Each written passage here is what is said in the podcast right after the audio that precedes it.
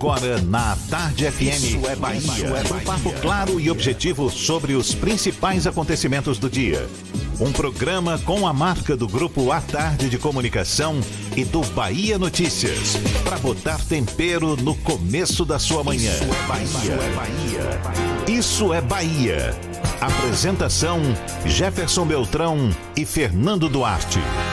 Isso é Bahia. Oferecimento. Começou a maior liquidação do ano. É a Liquida Ferreira Costa. Image. Ainda bem que existe o Image para exames de imagem.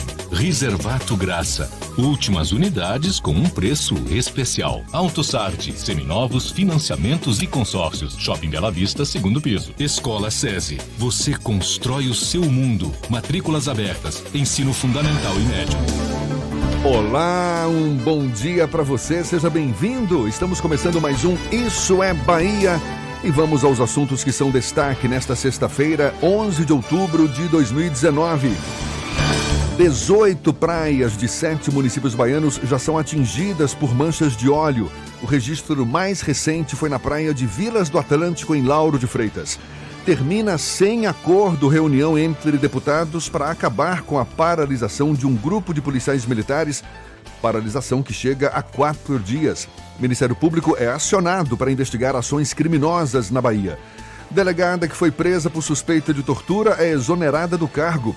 Devotos vão se reunir no Santuário de Irmã Dulce para assistir cerimônia de canonização em telão de 15 metros. Operação Criança Segura. Mais de 100 estabelecimentos são vistoriados em Salvador. Bahia tem desfalque para o jogo de amanhã contra o Fluminense. O Vitória encara o Cuiabá fora de casa para se afastar da zona do rebaixamento.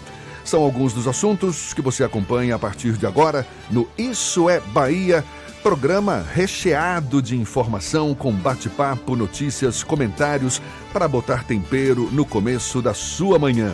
Fernando Duarte é quem tá comigo. Chega mais. Bom dia, Fernando. Bom dia, Jefferson. Bom dia, Paulo Roberto na operação, Rodrigo Tardil e Rafael Santana na operação. Começando mais um Isso é Bahia com muita informação para os nossos queridos ouvintes.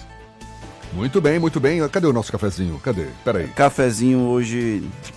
O pessoal só fala do café, ninguém manda nem foto do café, manda no WhatsApp. Tô esperando aqui no 71993111010 uma fotinha do café só pra gente sentir aquele cheirinho no ar. A gente merece, né? Olha, você nos acompanha também pelas nossas redes sociais, nosso aplicativo pela internet no atardefm.com.br e ainda pode nos assistir. Um beijo para você aqui pelo portal A Tarde, também pelo canal da Tarde FM diretamente no YouTube.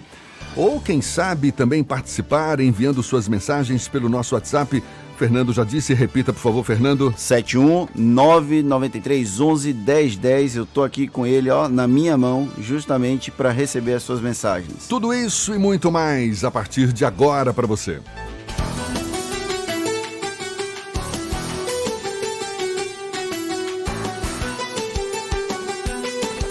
Isso é Bahia. Previsão do tempo. Previsão do tempo. Previsão do tempo. Sexta-feira, fim de semana batendo na porta, todo mundo já de olho pro céu. Vai dar sol, vai dar chuva, vai dar praia. Walter Lima, por favor, chega mais. Bom dia para você. Qual a previsão para hoje, pro fim de semana, Walter? Muito bom dia, Jefferson. Olha, a praia depende se essas manchas de óleo vão abandonar as praias baianas ou não, né? Está meio complicada a situação. Mas na questão do tempo, eu tenho que dar um bom dia para você, bom dia para toda a equipe e a você que está na nossa companhia logo nesse início de manhã.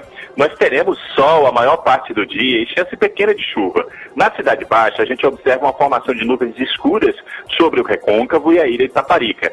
Já na orla da capital, eu observo nuvens e o sol, claro, querendo imperar sobre elas. Esse clima deve se manter até o final da tarde de sábado, quando uma formação de nuvens mais carregada pretende ocupar uma área maior e molhar também o domingo, com chuva prevista para todo dia. O tempo só deve abrir na segunda, ou seja, se você quer aproveitar a praia, use o sábado para isso, porque o domingo tem grandes chances de você ficar em casa observando a chuva cair. Esse panorama tá, está previsto também, Jefferson, para São Francisco do Conde, aqui na região metropolitana, onde temos nesse momento 23 graus e a máxima deve alcançar os 28. Em Salinas da Margarida, na região do Recôncavo, temos a mesma temperatura de Salvador e Lauro Freitas. 25 graus nesse momento e a máxima não ultrapassa os 27 no fim de semana. Procurando o ar-condicionado econômico, conheça o split inverter da Mideia que você encontra na Frigelar. Quem entende de ar-condicionado escolhe Mideia e Frigelar. frigelar.com.br. Coloque meu nome na lista para o cafezinho Jefferson. Tá colocado, tá colocado. Valeu, Walter. Agora são 7 e 4 aqui na Tarde Isso FM. é Bahia. É, terminou sem solução a reunião da mesa diretora da Assembleia Legislativa da Bahia com o deputado estadual e líder do movimento Segurança por Segurança, soldado Prisco do PSC, e com a secretária de Relações Institucionais do governo do estado, Cibele Carvalho. Reunião numa tentativa de encerrar a paralisação de parte dos policiais militares iniciada na terça-feira. O assunto é um dos destaques da edição de hoje do Jornal à Tarde. Está aqui a reportagem de Raul Aguilar. Segundo a reportagem, o deputado estadual e presidente interino da Assembleia Legislativa, Alex Lima, disse que o encontro foi acordado por telefone com Prisco e tinha o objetivo de selar a paz com a entrega de um documento com reivindicações dos policiais para a porta-voz do governo, no caso, a secretária de Relações Institucionais, Cibele Carvalho. Só que essa reunião durou aproximadamente uma hora e vinte minutos e acabou com Prisco abandonando a sala em protesto. O secretário estadual da Segurança Pública, Maurício Barbosa, se manifestou nesta quinta-feira, disse que o governo já estuda medidas judiciais cabíveis para coibir o movimento dos PMs grevistas. Dizer que temos elementos né, que estão sendo trazidos e coletados não só pela inteligência, e a cada dia a gente vem atualizando né, o desenrolar do dito movimento associativo levado pela ASPRA e por Prisco, para que a gente adote as medidas judiciais cabíveis o presidente da associação ele já responde a processo contra a Lei de Segurança Nacional, já vinha também respondendo ações cíveis de bloqueios e de suspensão de suas atividades. E diante do que nós estamos vendo, até dos áudios que foram veiculados de ontem para hoje, ele pedindo para que policiais fossem armados, ostentassem suas armas contra qualquer ação feita pelo Estado legalmente, ou seja, incitação à violência né, e à prática de atividades criminosas, hoje fizemos essa reunião para tratar especificamente do que vai ser feito perante a justiça para que essas atitudes sejam coibidas. Foram tratados de processos anteriores, até que foram respondidos e respondem perante a Justiça Federal, perante a Justiça Comum, ações voltadas também a proteger os policiais desse tipo de assédio. Tivemos ações nessa madrugada de viaturas sendo atacadas e os próprios policiais que estavam dentro da viatura relataram que foram ações de pessoas ligadas ao movimento paretista, ou seja, colocaram isso no papel. Ou seja, a situação chega a um certo grau onde a dita representação né, de interesses dos policiais coloca os próprios policiais em risco. Então a gente está trabalhando também na área jurídica para tomar atitudes legais contra isso. É, esse impasse entre policiais militares em greve e o governo do estado é tema do comentário político de Fernando Duarte. Isso é Bahia. Política. A Tarde FM. Jefferson, a gente segue nessa batalha discursiva entre o lado do soldado Prisco e o lado do governo do estado.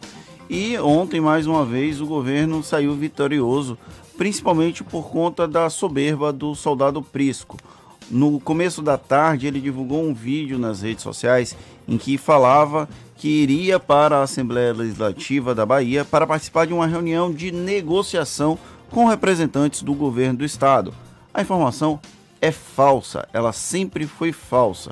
O, a proposta da reunião foi feita pelo então presidente, ainda presidente, na verdade, interino da Assembleia Legislativa, o vice-presidente Alex Lima, ele que é deputado estadual do PSB, na ausência do Nelson Leal, que foi para Roma acompanhar a canonização de Irmã Dulce, assumiu temporariamente a Assembleia Legislativa da Bahia e resolveu fazer esse meio de campo. Ele tentou uma mediação entre Soldado Prisco e o governo do estado. Porém, os representantes do governo do estado não eram presença confirmada nessa reunião, agendada ontem às 17 horas na sede da Assembleia Legislativa da Bahia. O soldado Prisco falou que iria para essa reunião de negociação, que na verdade era uma reunião de mediação, são duas palavras que parecem, mas não, faz, não são exatamente a mesma coisa. Teve um momento de choro que quem puder assistir esse vídeo, talvez o Prisco pudesse até concorrer ao Oscar pelo choro que ele apresentou ao final dessa fala dele, dizendo que finalmente o governo queria negociar e na verdade o governo não estava querendo negociar. O governo não tinha sequer previsão de ouvir a pauta de reivindicações. Então a reunião começou ontem por volta das 17 horas, um pouquinho depois das 17 horas. Soldado Prisco, deputados estaduais, principalmente da bancada de oposição, o líder do governo, por exemplo, Rosenberg Pinto, estava em viagem ao interior do estado e não participou desse encontro. A reunião foi presidida pelo Alex Lima, presidente em exercício da Assembleia Legislativa. Ao lado dele, se vocês puderem olhar as fotos que estão circulando nas redes sociais, está o vice-líder do governo, o Robinson Almeida, e o Robson foi bem taxativo quando ele avaliou essa questão da reunião. Ele chamou inclusive o soldado Prisco de trapaceiro, porque ele falou à tropa que era uma reunião de negociação, quando na verdade era uma reunião de uma tentativa de mediação liderada pelo presidente interino, pelo presidente em exercício da Assembleia Legislativa da Bahia. Foi uma tentativa, inclusive, de se capitalizar politicamente do deputado estadual Alex Lima, que ainda não tinha tido um momento de grande repercussão no exercício do cargo de vice-presidente da Assembleia. E aí, quando a Cibele chegou, a Cibele é a secretária, Cibele Carvalho, secretária de Relações Institucionais do governo, ela não iria inicialmente, acabou participando dessa reunião de mediação numa tentativa de abrir o diálogo com os deputados estaduais e com o soldado Prisco, e assim que ela assinou o recebimento de um documento com as reivindicações do grupo político, do grupo de policiais militares liderados pelo soldado Prisco, o deputado estadual e presidente da ASPA saiu da Assembleia Legislativa. É, a palavra mais adequada, segundo quem estava lá, ele saiu espumando de raiva. Ou seja, foi um movimento calculado para dizer que houve uma tentativa de negociação, que a ASPRA está aberta à negociação e que o governo se recusou a negociar, quando na verdade não era uma reunião de negociação, era uma reunião de mediação. São duas coisas distintas. E aí o que acontece? Prisco sai com esse discurso formatado, volta para a Assembleia na Delba e a greve desse grupo de policiais ligados à Aspra é mantida. Então, é uma estratégia discursiva de soldado Prisco, do deputado estadual, que precisa de alguma forma ser explicada para que o nosso leitor entenda exatamente o que está acontecendo. O governo, de alguma forma, leitor não, ouvinte, obrigado, Paulinho. O governo, de alguma forma, deu essa abertura de tentar mostrar que tem um diálogo ao encaminhar a secretária de Relações Institucionais para ouvir as demandas. Mas as demandas foram entregues e não houve qualquer discussão. Pouco após a chegada de Cibele Carvalho na sessão, na reunião da Assembleia Legislativa da Bahia, Soldado Prisco deixou o recinto e fez todo o tudo que era inclusive esperado dele. Ele não foge ao padrão adotado até então pelo deputado estadual Soldado Prisco, eleito pelo PSC em 2018, Jefferson. Inclusive, reiterando o que você está dizendo, Fernando, a Cibele Carvalho, ela se posicionou depois da saída de Prisco, disse que o governo não vai negociar com a Aspra nem com o deputado Prisco, que o que queremos, nas palavras dela, é paz e que prezamos pela segurança dos baianos. Não vamos aceitar atos de vandalismo. A polícia está nas ruas intensificando ações de segurança. Palavras da secretária de Relações Institucionais do governo, Cibele Carvalho. E tem uma outra questão também que o Alex Lima, que é o presidente interino da Assembleia Legislativa da Bahia, tentou dar uma saída honrosa ao deputado estadual Soldado Prisco nesse processo de greve desse processo de paralisação, porque não dá para chamar de greve, já que boa parte da Polícia Militar ainda segue nas ruas, ainda segue trabalhando normalmente. Ele deu essa oportunidade do soldado Prisco ir até a Assembleia Legislativa da Bahia, até de alguma forma fingir que houve algum tipo de negociação, voltar para a Assembleia dos Policiais lá na Delba e mostrar que há um, um, houve um gesto de boa vontade por parte do governo e por parte dos representantes da Alba, da Aspra, para poder chegar a um denominador comum. Mas Prisco não aceitou essa saída, que eu vou chamar de saída honrosa, para não dizer uma saída menos feia para ele, voltou para a Delba e aí seguiu no mesmo tom rígido, no mesmo tom endurecido, que na verdade nós sabemos que há realmente um fundo político eleitoral por parte do soldado Prisco. Isso não quer descredibilizar outros soldados, cabos que eventualmente estejam nesse movimento. Mas o soldado Prisco, ele está tentando capitalizar político e eleitoralmente um movimento paredista que é enfraquecido e que o governo tem conseguido de alguma forma mostrar que não tem grande repercussão. E nesse cenário de impasse, nesse clima de apreensão que acaba sendo meio que inevitável, olha só, casos de lojas arrombadas e saqueadas em Tancredo Neves, aqui em Salvador. É o caso, por exemplo, de uma bomboniere na rua Bahia, em Tancredo Neves. Bandidos arrombaram, saquearam o empreendimento, deixaram um prejuízo de aproximadamente 14 mil reais.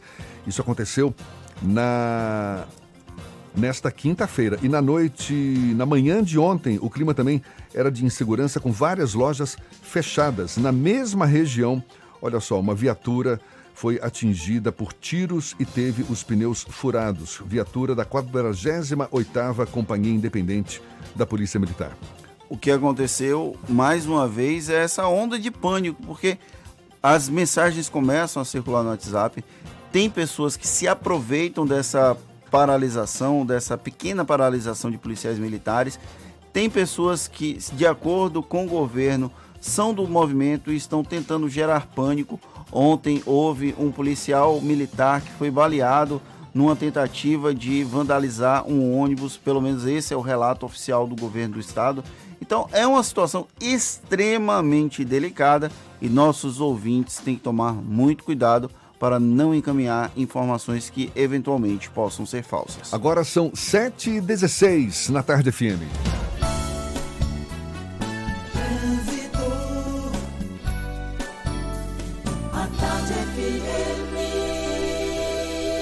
Oferecimento: Monobloco, o pneu mais barato da Bahia. 0800 111 7080. Link dedicado e radiocomunicação é com a Softcomp. Chance única Bahia VIP Veículos. O carro ideal com parcelas ideais para você. Saúde é com o SESI. Acesse www.cesesaudeba.com.br. Já estamos sobrevoando a grande Salvador. Lucas Barbosa é quem decolou agora há pouco, no meio de nuvens, mas me parece tem sol também brilhando já neste momento lá fora.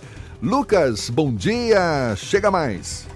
Pode deixar, Jefferson. Muito bom dia para você, para Fernando, para todo mundo ouvindo a tarde FM. A gente está aqui sobrevoando a região da Lipe, ligação Iguatemi paralela, movimento um pouco mais carregado para o motorista que veio da paralela e está tentando chegar mais perto da rodoviária, da ACM Detran, ou partir para a ACM Caminho das Árvores pelo viaduto Raul Seixas. Mesmo assim, está dando para andar com certa tranquilidade. Na Avenida Paralela, no sentido centro, há dois trechos de pequena retenção. Primeiro, próximo da estação Flamboyant do metrô. O segundo, quem vai para Lauro de Freitas pega caminho livre não só na paralela, mas também na Avenida Caribé, no Complexo Viário 2 de Julho e também no viaduto da estação aeroporto do metrô. O motorista não precisa nem ir lá no bambuzal do aeroporto para pegar caminho livre. E aí, dali para frente, você que vai entrar nos bairros do Jardim Aeroporto, Vilas Atlântico ou vai para o litoral norte, vai pegar um caminho bastante sossegado. Porto Seguro Alto, cuidar do seu carro é o nosso trabalho, mas o que importa é cuidar de você. Consulte seu corretor. Contigo, Jefferson. Obrigado, Lucas. A Tarde FM de carona com quem ouve e gosta. A gente faz o intervalo já já. Tem aqui o assunto: delegada que foi presa por suspeita de tortura é exonerada do cargo. Irmã Dulce, prestes a se tornar santa, devotos vão se reunir no santuário para assistir à cerimônia de canonização em um telão de 15 metros. E Operação Criança Segura, Dia da Criança, a ser comemorado amanhã. Mais de 100 estabelecimentos são vistoriados em Salvador. Tudo isso e muito mais já já para você. São 7 e 19 na Tarde FM. Você está ouvindo Isso é Bahia. Mitsubishi só na Salvador Car. Avenida Barros Reis 44. Ligue 3044 1234. Mitsubishi só na Salvador Car. SESI Saúde, saúde é com SESI. Para cuidar do seu corpo, para cuidar do seu sorriso, para cuidar do seu bem-estar. Para cuidar de tudo isso e muito mais, você pode contar com o SESI Saúde, que oferece serviços em odontologia, fisioterapia, nutrição, consultas, exames e muito mais. Tudo com preços acessíveis e valores especiais. Acesse sesesaudeba.com.br e descubra que SESI Saúde, saúde é com SESI. Rice Restaurante. Qualidade e tradição no coração da Pituba. Quem olha já vê por todo lado em Camaçari. Trabalho tá barril dobrado. Quem mais precisa tem. Tem mais saúde tem. Tem mais asfalto tem. Tem mais creche tem. Olha que tem o gás que tem. Tem o BS tem. Tem novo fartamento tem. Campos e praças tem. Quem mais precisa tem. Bolsa social tem. Tem casa melhor tem. Tem mais cuidado. Prefeitura de Camaçari, cuidando de quem mais precisa. Se o rosto é fraco, o que a gente quer? Saúde. Porque a gente quer saúde. Coba Vital, presente no dia a dia.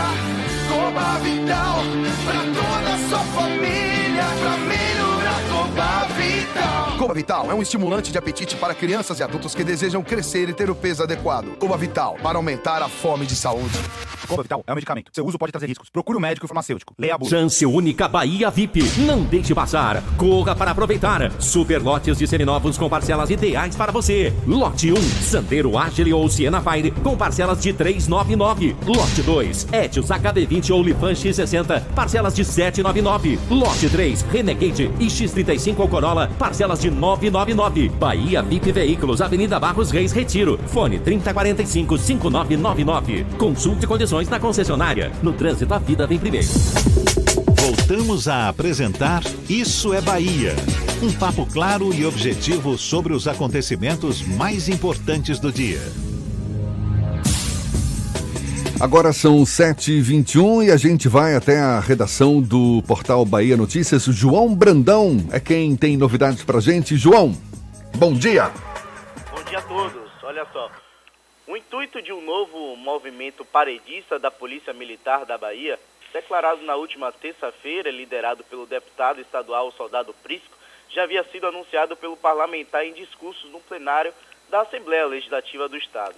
No entanto, o bloco de oposição na casa, que o deputado compõe, em partes, não acreditou que uma greve poderia ser deflagrada pelo parlamentar. Os que acreditaram recomendaram que Prisco desistisse da ideia. Apesar dos indícios de que poderia liderar novamente uma movimentação desta ordem, Prisco contou com a descrença da maioria dos deputados da oposição. Outra notícia depois de o Conselho Nacional de Justiça afastar cinco desembargadores e um juiz do, do, Tribunal Regional do Trabalho da Bahia, a Corte Trabalhista alterou o regimento interno por determinação do próprio CNJ. O afastamento prejudicou os trabalhos do tribunal. Entre os afastados pelo CNJ está a vice-presidente eleita do TRT da Bahia, Graça Bonés. Pelo novo regramento, abre espaço para, caso ela continue proibida de exercer o posto, o cargo seja ocupado pelo desembargador mais antigo elegível para o cargo respectivo, sem necessidade de convocar novas eleições, como se comentou nos bastidores. Essas e outras notícias você encontra no bahianoticias.com.br. João Brandão para o programa Isso é Bahia. É com vocês, Jefferson e Fernando. Valeu, João. Obrigado. Bom dia para você. São 7h22. Isso é Bahia. Apresentação: Jefferson Beltrão e Fernando Duarte. A Tarde FM. Quem ouve, gosta. Pois é, lamentável, muito lamentável. Já chega a 18 o número de praias na Bahia atingidas por essas manchas de óleo isso em sete municípios baiano, baianos, manchas que começaram a surgir em todo o litoral nordestino. Aqui, na Bahia, o registro mais recente foi na praia de Vilas do Atlântico, em Lauro de Freitas. Vilas, um lugar onde aí é cultuado, festejado, frequentado por inúmeras pessoas. Pois é, além de Lauro de Freitas, as manchas, as manchas já chegaram a Camaçari, Mata de São João, Entre Rios, Esplanada, Conde e Jandaíra. De todas as localidades afetadas, a praia de Guarajuba, em Camaçari, é a que tem o pior estado. Por lá foram compradas grandes quantidades dessa crosta grossa de óleo e já tem gente contando a hora aí de essas manchas também chegarem a Salvador, não é? Sim, está batendo, já está aqui em Lauro de Freitas, aqui do lado. Falando nisso, a Prefeitura de Lauro de Freitas deu início a um plano de ação para monitorar as praias e adotar medidas no caso das manchas de óleo que chegaram à orla do município. Equipes das Secretarias de Meio Ambiente, Saneamento e Recursos Hídricos, Serviços Públicos e da Defesa Civil estão fazendo o monitoramento nas praias de Buraquinho, Vilas do Atlântico e Ipitanga. Inclusive, no final de semana, tem grupos de voluntários tentando de alguma forma se organizar para tentar remover ou ajudar a limpar as praias, mas é preciso muito cuidado já que lida com petróleo bruto, a gente não sabe exatamente eventuais consequências e danos para a saúde em caso de contato. O Instituto de Geociências da UFBA, a diretora do Instituto, Olivia Oliveira, que inclusive conversou conosco aqui no Isso é Bahia, o Instituto acabou confirmando que a origem do óleo é da Venezuela. E que fique claro que não é da Venezuela o país, não está vindo de lá da Venezuela. Geograficamente, geologicamente, é impossível que haja um vazamento lá na Venezuela e que esteja chegando ao Brasil.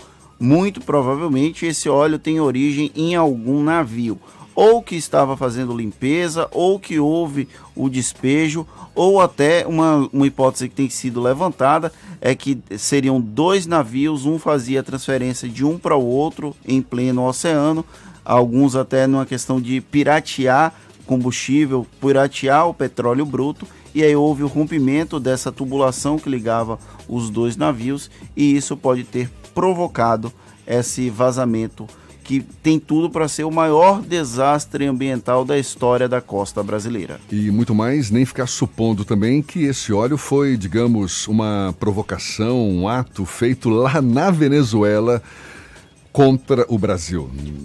Tem gente que tá Já tem tá... essa teoria de conspiração, não dá, gente, isso não existe, por favor, não concebam essa ideia. É impossível que isso tenha acontecido. A delegada Carla Santos Ramos, acusada de prática de tortura juntamente com outros três policiais civis, foi exonerada do cargo de titular da Delegacia de Repressão a Furtos e Roubos na Baixa do Fiscal aqui em Salvador.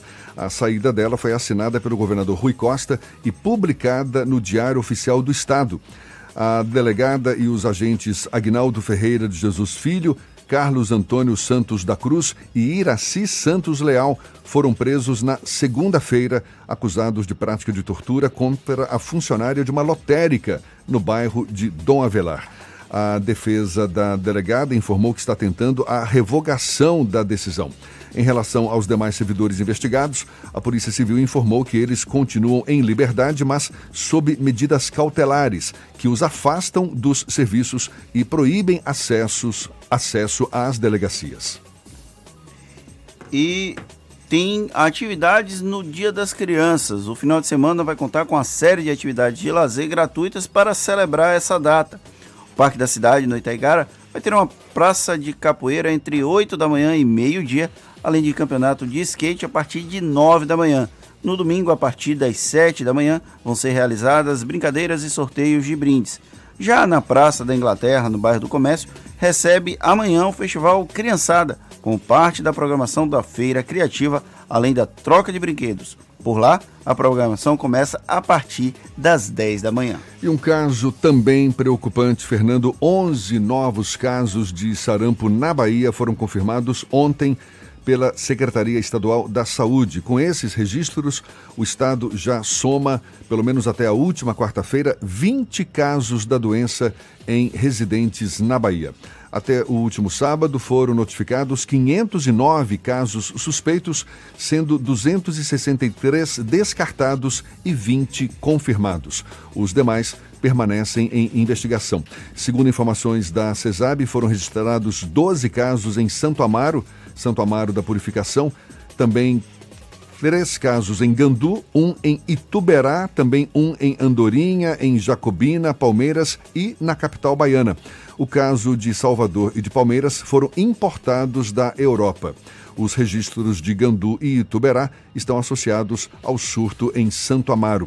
A gente lembra que tem uma expectativa aí de vacinação de 280 mil crianças no estado por conta da campanha nacional de vacinação contra o sarampo, campanha que começou na última segunda-feira, segue até o dia 25 de outubro. Portanto, atenção aí, papais responsáveis, porque o público-alvo, crianças de seis meses a menores de 5 anos. Muito importante que os pais se conscientizem da importância dessa vacinação, pais ou responsáveis, porque afinal de contas, sarampo é uma doença muito perigosa, extremamente contagiosa.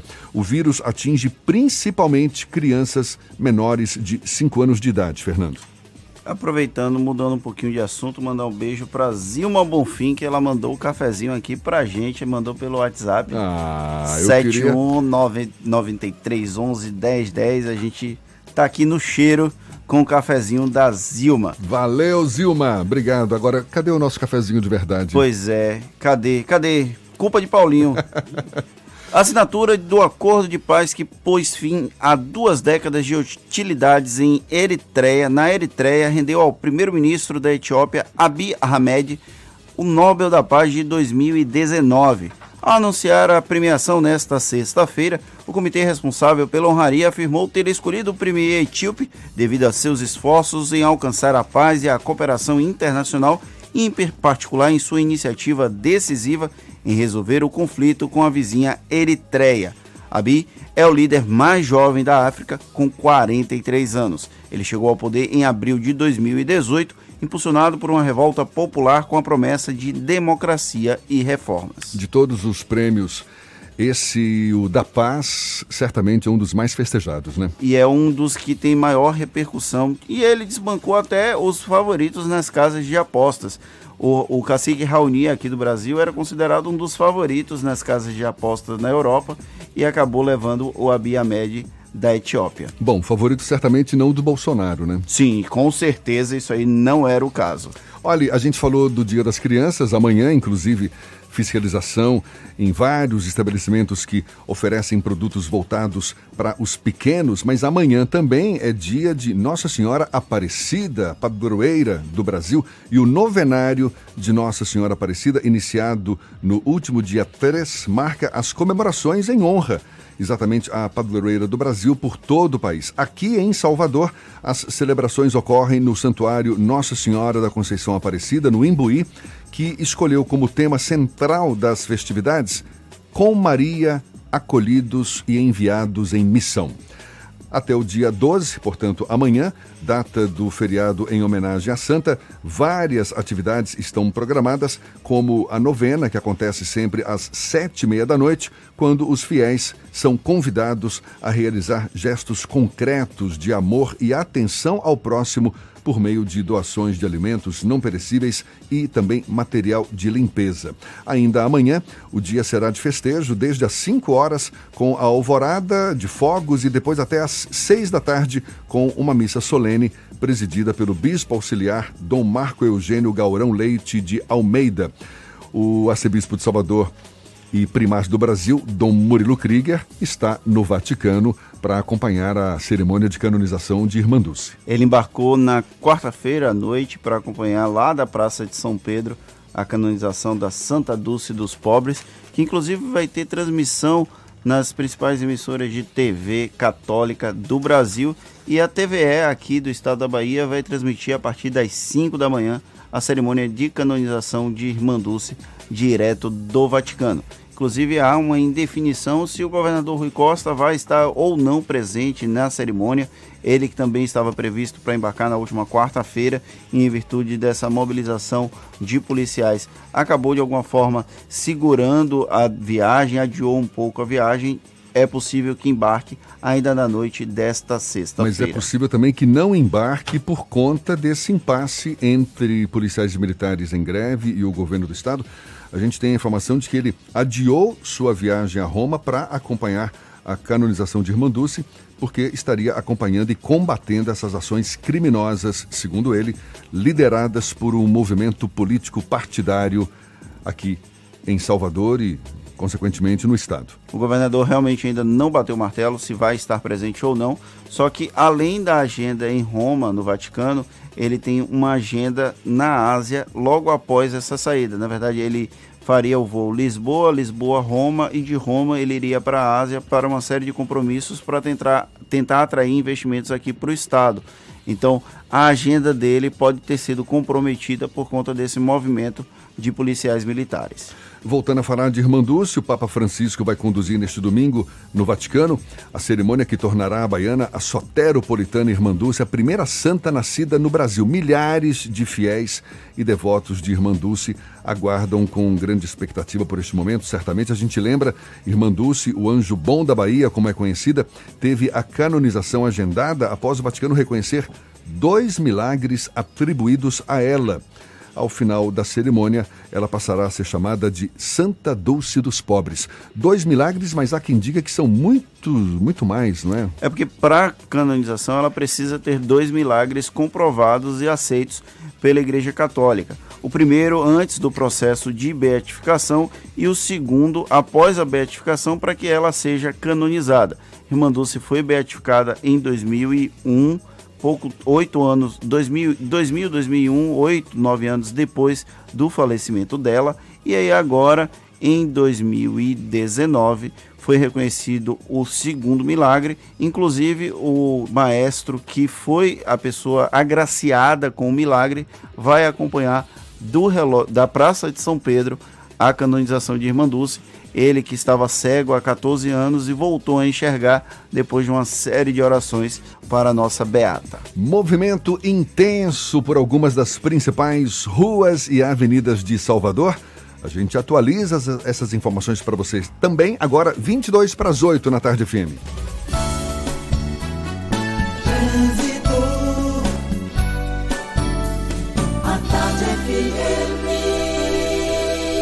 Oferecimento: Monobloco, o pneu mais barato da Bahia. 0800 111 7080. Link dedicado e radiocomunicação é com a Softcomp. Chance única Bahia VIP Veículos. O carro ideal com parcelas ideais para você. Saúde é com o SESI. Acesse www.sesesaudeba.com.br. Lucas Barbosa é quem sobrevoa Salvador Lucas, novidades por aí? Temos novidades sim, Jefferson. A gente está sobrevoando aqui a BR-324. Quem está indo em direção ao interior do estado vai pegar um trecho de trânsito um pouquinho mais intenso a partir da região da Palestina até o trevo com a estrada do Ciero Porto. Nada que faça você diminuir muito a velocidade, mas a quantidade de veículos passando pela rodovia federal é bem grande. Quem está seguindo em direção a Salvador vai enfrentar um trecho de muita lentidão a partir da descida da Rua da Bolívia, aquela que vem na estrada de Campinas de Pirajá, até a Jaqueira do Carneiro. Tem um carro parado no acostamento, um caminhão também. Eles acabaram atrapalhando um pouco o tráfego no sentido Salvador. Depois da Jaqueira do Carneiro, a chegada ao acesso norte fica bem tranquila. A avenida em Tordia, tanto na saída para o acesso norte, quanto para você que vem do acesso norte até a entrada ali para Sete Portas está com trânsito bastante lento. Então, para fazer esse movimento entre centro da cidade, acesso norte região de Guatemi, utilize a Avenida Bonocô. O trânsito nela está bem melhor. Meu amigo e minha amiga, se você está passando por alguma das muitas obras que a Prefeitura de Salvador está fazendo, tenha paciência e lembre-se, os transtornos passam, os benefícios ficam. Contigo, Jefferson. Obrigado, Lucas. A Tarde FM de carona com quem ouve e gosta. Agora, 21 minutos para as 8. Já já, Bahia tem desfalque para enfrentar o Fluminense amanhã e o Vitória encara o Cuiabá fora de casa para se afastar da zona do rebaixamento. A gente fala de futebol, de esporte já já para você. Você está ouvindo Isso é Bahia. Chance única Bahia VIP. Super lotes de seminovos com parcelas ideais para você. Renegade X35 ou Corolla parcelas de 999. Bahia VIP Veículos, Avenida Barros Reis Retiro. Consulte condições na concessionária. No trânsito a vida vem primeiro. Dia das Crianças é no Salvador Shopping. Tem muita diversão neste feriado, com Parque do Batman, Game Station, Planeta Imaginário e Vila Encantada, além do melhor da gastronomia, cinema e muito mais. Horário de funcionamento no site. Salvador Shopping, diferente para você. Você sabia que na Monobloco os pneus velhos deixados pelos clientes podem virar chachim, cadeira e até asfalto? E que a Monobloco apoia o esporte amador e a cultura? E que também na Monobloco uma parte do lucro do serviço do seu carro você pode direcionar para algumas instituições beneficentes? Não sabia? Então se ligue. Monobloco faz tudo de mecânica e tem o pneu mais barato da Bahia. Água de Meninos, Lauro de Freitas e Abrantes. 0800 111 7080. A Uber é para você que gosta de decidir como andar por aí. Ela te oferece muitas formas de pagar para você chegar cada vez mais longe. Dinheiro, pré-pago, débito ou crédito. Vamos do jeito que for melhor para você? Então, baixe o app da Uber e pague como quiser. Uber. Para você, para todos. Vamos! Ó Santíssima Dulce dos Pobres, que ampara os doentes e necessitados, acolhe os esquecidos e desamparados. Olhai por vossos amados filhos e por vossa cidade, vós que sois nossa luz e nossa esperança. Rogai por todos nós, nossa amada Santa. Homenagem da Prefeitura de Salvador à nossa Santa Dulce dos Pobres. Central Papelaria, os melhores preços e a maior variedade em material escolar e escritório da Bahia e a hora certa. Agora faltam 20 minutos para as 8 horas. A Tarde FM, quem ouve gosta. Um bom dia para você.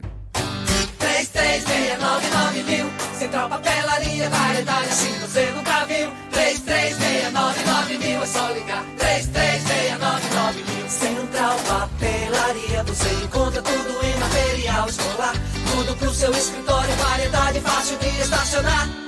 3369 Ligue 3369 mil, a maior variedade em material escolar e de escritório. Central Papelaria Lauro de Freitas. 3369 mil.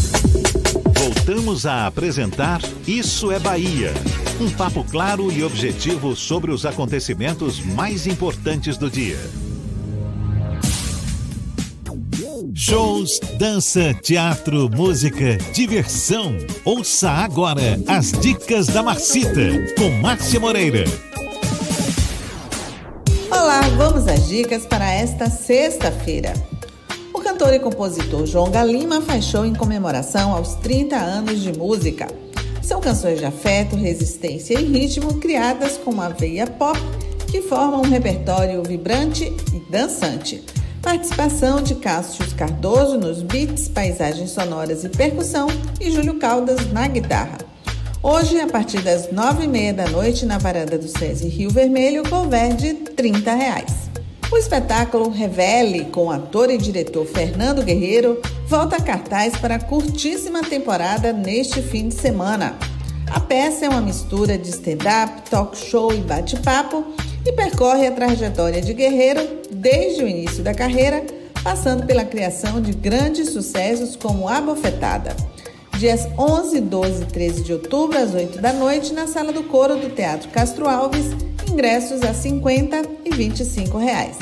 Neste mês das crianças, a Orquestra Sinfônica da Bahia apresenta Os Bacuri. No projeto, as crianças são apresentadas a cada naipe de uma orquestra: cordas, madeiras, metais e percussão. Há também espaço para composição e regência. Ao final, a OSBA apresenta o concerto didático O Sítio da Amizade, Fábula Sinfônica, Opus 65, de Jorge Salgueiro. A entrada é gratuita. Os ingressos para os dias 12 e 13 de outubro podem ser retirados a partir de hoje, das 9 da manhã, nas bilheterias da Caixa Cultural na Avenida Carlos Gomes. Serão disponibilizados até quatro ingressos por pessoa. Daqui a pouco eu volto com mais dicas para o fim de semana. Isso é Bahia. Agora, 16 minutos para as 8 horas. Um bom dia para você. Seja bem-vindo. E vamos ao. A, peraí, vamos para onde, meu Deus do céu? Vamos para, para a o redação. Portal à Tarde, a redação do Portal à Tarde com a nossa queridíssima Thaís Seixas, a nossa, o, o colírio dos nossos olhos aqui do Isso é Bahia. Tem muito marmanjo e só Thaís, que é o nosso, co, nosso colírio. Bom dia, Thaís. Bom dia, Fernando. Gostei aí do colírio, viu? Bom dia, Jefferson também. Bom dia para você que acompanha o Isso é Bahia. Olha só, uma tentativa de homicídio provocou pânico e correria na estação da Lapa na tarde de ontem. Segundo informações de testemunhas, o homem teria chegado ao local em uma bicicleta e atirado três vezes contra outro rapaz que estava sentado na entrada da estação, próximo à localidade da Portelinha.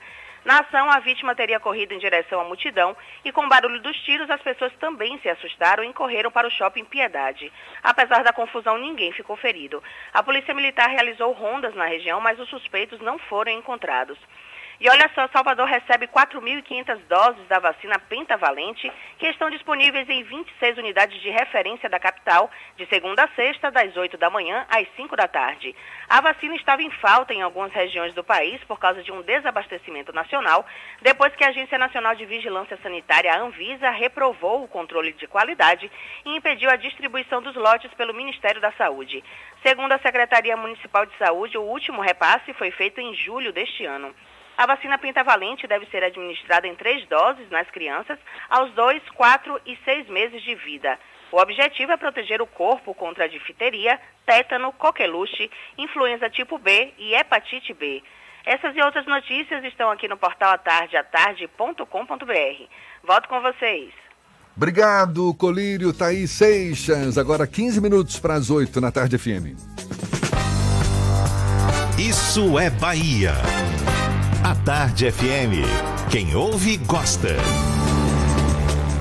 Uma notícia que certamente está sendo comemorada por ambientalistas, inclusive pelo Ministério Público Federal. A gente abordou esse assunto ontem aqui no Isso é Bahia. O leilão oferecido, o leilão que ofereceu mais de 30 blocos exploratórios de petróleo e gás no país, mas que deixou de fora os blocos do litoral baiano, esses próximos ao arquipélago de Abrolhos, Parque Marinho de Abrolhos. A Agência Nacional de Petróleo, Gás e Biocombustíveis, a ANP, arrecadou ontem quase 9 bilhões de reais com leilão desses blocos. Foram arrematados 12 lotes em regime de concessão, sendo 10 na Bahia de Campos, no Rio de Janeiro. Esse assunto é o principal destaque na edição de hoje do Jornal à Tarde. E nenhum dos blocos nas bacias localizadas no litoral nordestino recebeu ofertas, sendo que a concessão das áreas no litoral da Bahia era contestada por ambientalistas diante da possibilidade de riscos para o Parque Marinho de Abrolhos. Com previsão de arrecadação mínima de 17,6 milhões de reais, os sete blocos que o governo disponibiliza para exploração no litoral baiano estão sob, sub, estão alvos de uma ação popular e uma ação civil pública na justiça movida pelo Ministério Público Federal.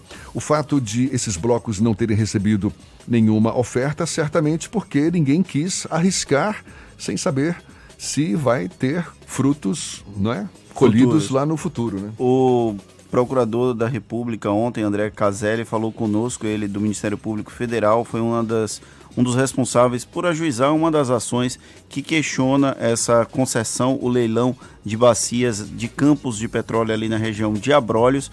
Essa, esse questionamento judicial muito provavelmente teve impacto na não oferta de lances por nenhum interessado para tentar explorar. Aquela região é extremamente sensível. Se houver algum tipo de vazamento nas bacias, por exemplo, vai comprometer um dos maiores arquipélagos, um dos maiores centros de diversidade biológica aqui, de diversidade marinha do Atlântico Sul. A região de Abrolhos, inclusive, é utilizada por baleias para reprodução. Então, tivemos essa sorte de não haver nenhum tipo de lance nesse leilão. É importante salientar que ninguém vai querer investir em algo que há algum tipo de problema nessa questão, algum tipo de dificuldade eventual no futuro, principalmente do ponto de vista de questionamento judicial. E aí é aquela história: quem tem, tem medo, né, Jefferson? É, pois é. Quem tem medo sabe o que faz. Olha, vamos falar de esporte. O Vitória já está no Mato Grosso, onde vai enfrentar hoje, às oito e meia da noite, o time do Cuiabá, jogo a ser disputado na Arena Pantanal.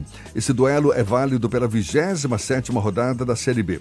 Agora, tá cheio de desfalques aí o time. Tem o Wesley e Felipe Garcia, que cumprem suspensão pelo terceiro cartão amarelo. O lateral Capa, com lesão na coxa. O volante Rodrigo Andrade, com lesão no pé direito. Além do meia Felipe Gedós, com entorse no tornozelo. Todos esses estão vetados. Agora, quem retorna é Anselmo Ramon, que cumpriu suspensão, e Baraca, recuperado de lesão.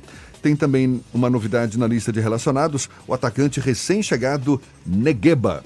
Negueba. É Negueba. É né? Negueba que Ah, fala. Me desculpe, Negueba. Quer dizer, Negueba. O Bahia perdeu o lateral esquerdo Moisés, que foi vetado pelo departamento médico para o jogo de amanhã às 7 da noite contra o Fluminense no Maracanã. O jogador deixou a partida contra o São Paulo ainda no primeiro tempo, após sentir uma fisgada na coxa. Ele vai fazer exames nesta sexta-feira. Por outro lado, o técnico Roger Machado deve voltar a contar com Gilberto e Elber. Olha, a pugilista brasileira Bia Ferreira derrotou a russa Natália Shadverina e garantiu uma medalha inédita para o Brasil. Ela se classificou para as semifinais do Mundial de Boxe na Rússia. Com esse resultado, garante pelo menos uma medalha de bronze.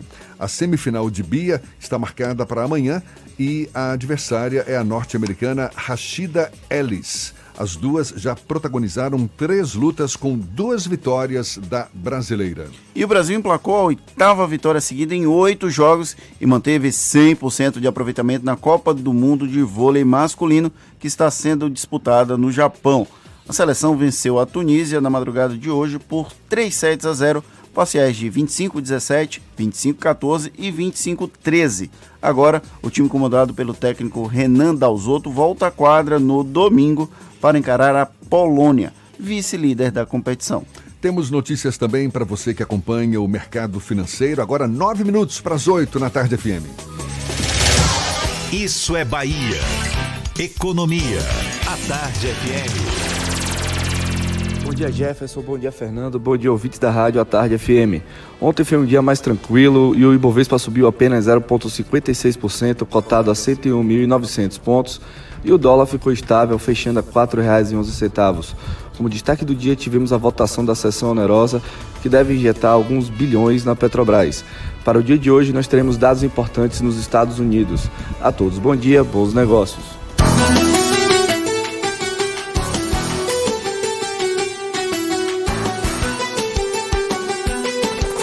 Isso é Bahia. O ministro Luiz Felipe Salomão, da quarta turma do Superior Tribunal de Justiça, autorizou a locação de curta temporada para imóveis localizados em condomínios residenciais. Esse assunto também tem dado pano para manga. No voto, o relator do processo no STJ entendeu não ser possível a limitação das locações pelo condomínio residencial, porque esses aluguéis via Airbnb e outras plataformas similares não estariam inseridos no conceito de hospedagem, mas sim de locação residencial por curta, curta temporada. Além disso, não poderiam ser enquadradas como atividade comercial passível de proibição pelo condomínio. O julgamento que vai definir se um condomínio residencial pode proibir ou não a oferta de imóveis para aluguel por meio de plataformas digitais foi iniciado ontem. O julgamento foi aberto com a apresentação do voto do relator, só que depois o julgamento foi suspenso por um pedido de vista do ministro Raul Araújo. O julgamento será retomado com o voto vista de Raul Araújo, mas ainda sem data definida. Fernando. Jefferson, vou aproveitar aqui para mandar um beijo para os nossos ouvintes, a Mari, que está interagindo com a gente, a Zeneide de Andrade, Cristina Maria Suzá, inclusive ela está falando, ela fez uma provocação, cuidado com o colírio, pode ter pimenta. Atenção, Thaís, a Cristina está falando que pode ter pimenta. Fernando Freitas interagindo com a gente, Jeremias, Denivaldo, Paulo Roberto Cruz, Ivanildo Aleixo, Ronald José, Carlos Alberto, Valmir Félix Soares, Jefferson Beltrão, grande locutor, parabéns à Tarde FM, quem ouve e gosta. Obrigado. E ele fala que ele ouve.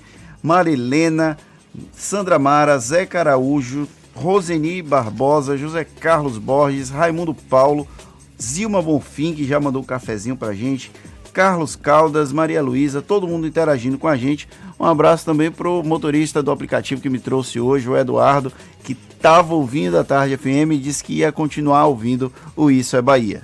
Sem falar na questão ambiental, Fernando, a gente retomando aqui o assunto das manchas de óleo que atingem praias do litoral nordestino, inclusive aqui da Bahia, já há também uma grande preocupação no setor turístico. Uma reportagem publicada também na edição de hoje aqui do Jornal à Tarde, reportagem de Joyce de Souza.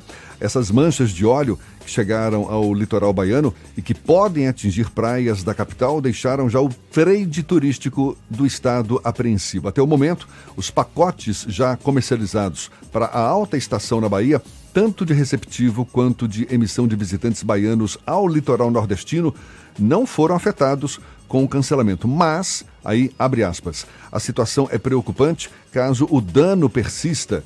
É o que destacou o vice-presidente da seção baiana da Associação Brasileira das Agências de Viagens, a ABAV, Jorge Pinto.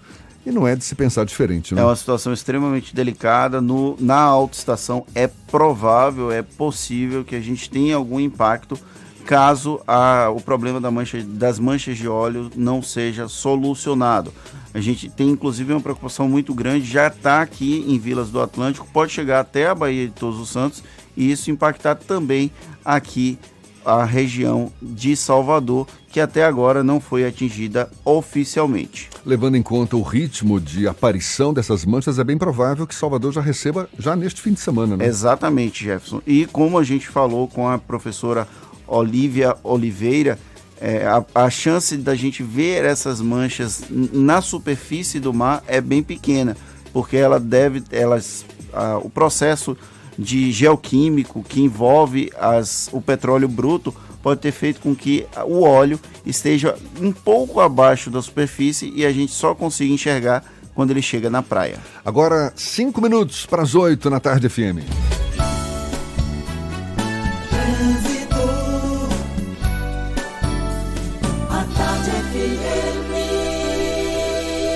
Oferecimento: Monobloco, o pneu mais barato da Bahia. 0800 111 7080. Link dedicado e radiocomunicação é com a Softcomp. Chance única Bahia VIP Veículos. O carro ideal com parcelas ideais para você. Saúde é com o SESI. Acesse www.sesesaudeba.com.br. Lucas Barbosa, lá de cima, com os olhos cá para baixo, tem novidades pra gente. Lucas.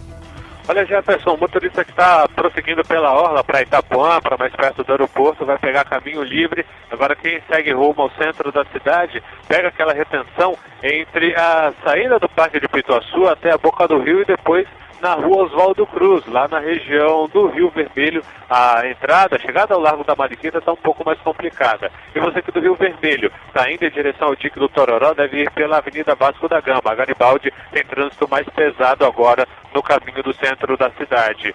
No centro de Salvador, as coisas são um pouco mais tranquilas, dá para o motorista passar ali pela Avenida Centenário, pelo Vale do Canela, sem dificuldades. Temos um pouquinho de retenção, sim, do Dique do Tororó no contorno para você que vai para a Avenida Ponocô, mas isso não vai te atrasar muito.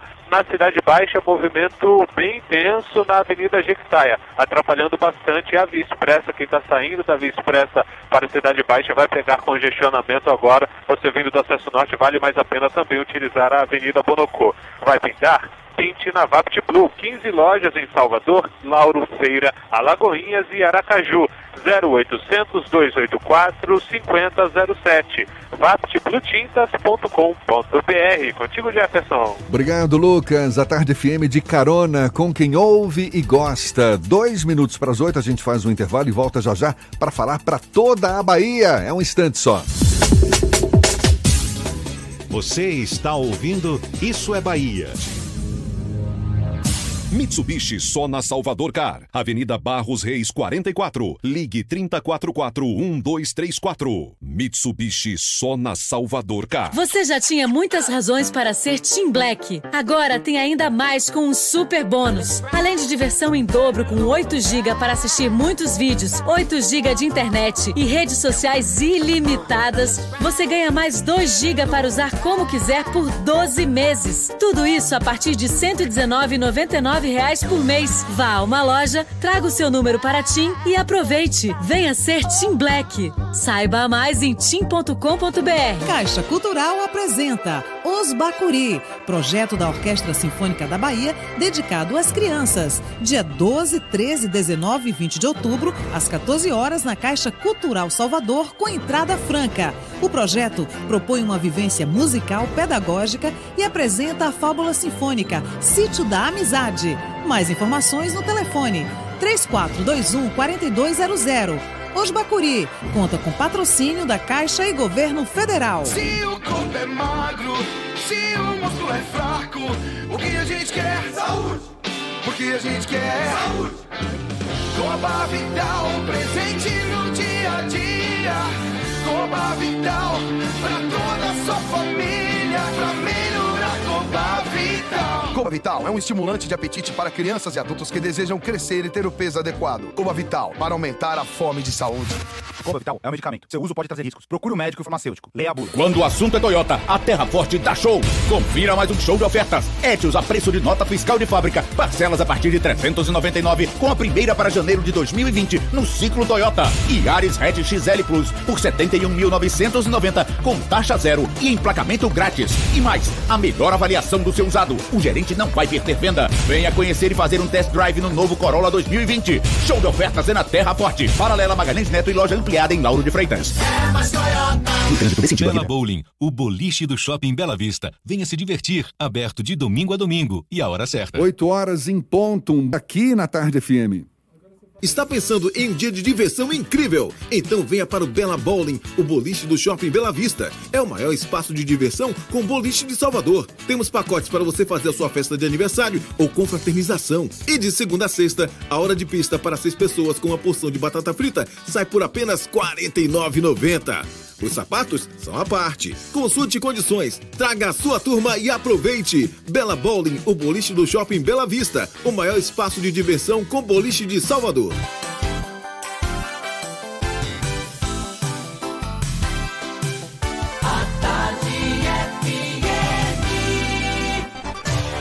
Atenção, emissoras afiliadas à Tarde FM. Em 5 segundos, isso é Bahia para todo o estado.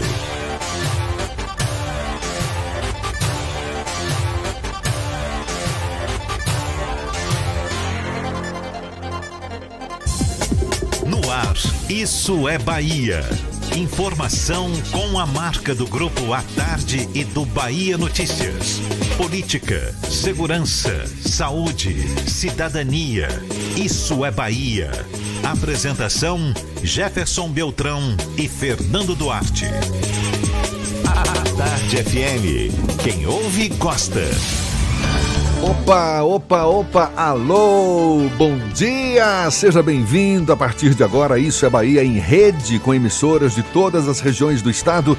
E vamos aos assuntos que são destaque nesta sexta-feira, 11 de outubro de 2019. Deputados não chegam a acordo e paralisação de grupo de PM continua. Ministério Público é acionado para investigar ações criminosas na Bahia. Ministério Público do Trabalho abre inscrições para estágio nesta sexta em todo o estado. Lauro de Freitas, na região metropolitana de Salvador, recebe obras de pavimentação. Novo saque é inaugurado na cidade de Vitória da Conquista, no sudoeste baiano. Operação Criança Segura. Mais de 100 estabelecimentos são vistoriados em Salvador. São alguns dos assuntos que você acompanha no Isso é Bahia. Estamos aqui recheados de informação, com notícias, bate-papo, comentários para botar tempero no começo da sua manhã. Junto comigo, Fernando Duarte. Chega mais. Bom dia para todo o estado, Fernando. Bom dia, Jefferson. Bom dia, Paulo Roberto na operação, Rodrigo Tardio e Rafael Santana na produção.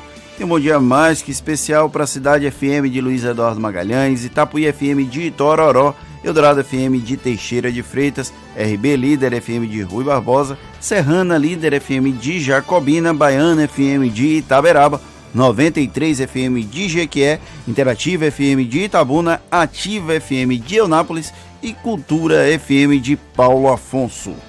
Hora de renovar o nosso cafezinho, por favor. Eu tô esperando o meu cafezinho gostoso. Só quem mandou café pra gente foi uma pessoa. Meu Deus, que absurdo. Mande a sua mensagem pra gente para o 71993 11 1010. Interaja com a gente pelo WhatsApp. A gente está aguardando a sua participação. Olha, você nos acompanha também pelas nossas redes sociais, nosso aplicativo, pela internet no atardefm.com.br e além de nos ouvir, nos assiste aqui, olha nós aqui, pelo portal A Tarde e também pelo canal da Tarde FM no YouTube. Tudo isso e muito mais a partir de agora para você.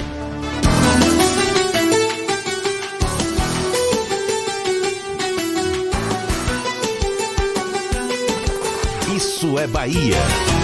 Previsão do tempo. Em Salvador, a sexta-feira amanheceu com o céu parcialmente encoberto, muitas nuvens, mas o sol também deu o ar da graça. Será que chove? Será que faz sol? E esse fim de semana também no interior do estado? Walter Lima é quem tem essas informações. Bom dia de novo, Walter.